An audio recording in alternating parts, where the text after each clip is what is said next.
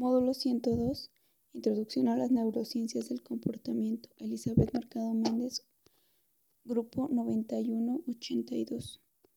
Actividad 2 de la unidad 3. ¿Qué son los modelos computacionales en neurociencias?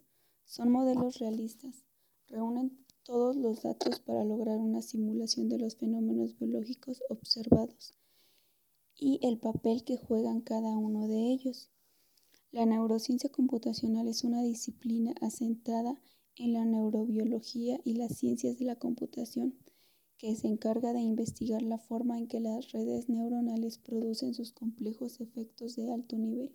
Se puede entender como una analogía entre un modelo computacional y la mente, ya que describen los procesos mentales en términos computacionales, pues los dos procesan información.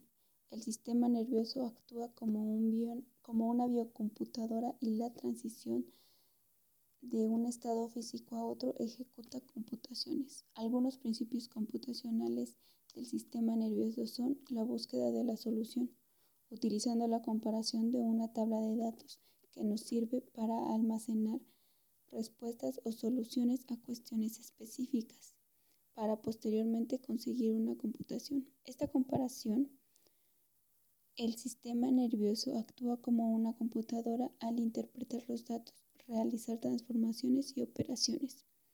Redes. Una red neuronal artificial es un sistema de procesamiento de información. Las redes neuronales tienen la capacidad del aprendizaje por medio del entrenamiento. Algunos modelos computacionales son modelos compartimentales. Dividen la membrana de la neurona en varios compartimentos. El potencial en cada compartimento se calcula al resolver el circuito eléctrico que contiene los componentes pasivos y activos de la membrana. Los compartimentos se conectan entre sí mediante conductancias de acoplo, lo que permite la simulación de la propagación del potencial a lo largo de toda la estructura. Modelos abstractos. No simulan ningún parámetro real, aunque sí utilizan algunos aspectos cualitativos observados en los experimentos biológicos del cerebro, ya sea en el comportamiento de las unidades o en la arquitectura de las redes. Modelos de integración y disparo, adecuados para simular redes neuronales, pueden reproducir características interesantes del disparo observado en las neuronas reales. Modelos dinámicos simplificados. Estos permiten hacer un análisis del espacio de fases para encontrar los valores de los parámetros que determinan cada tipo de comportamiento mediante el uso de ecuaciones. Modelo Hodgkin-Huxley. Simulan la fisiología de las membranas neuronales. La mayoría de estos métodos utilizan ecuaciones y algoritmos.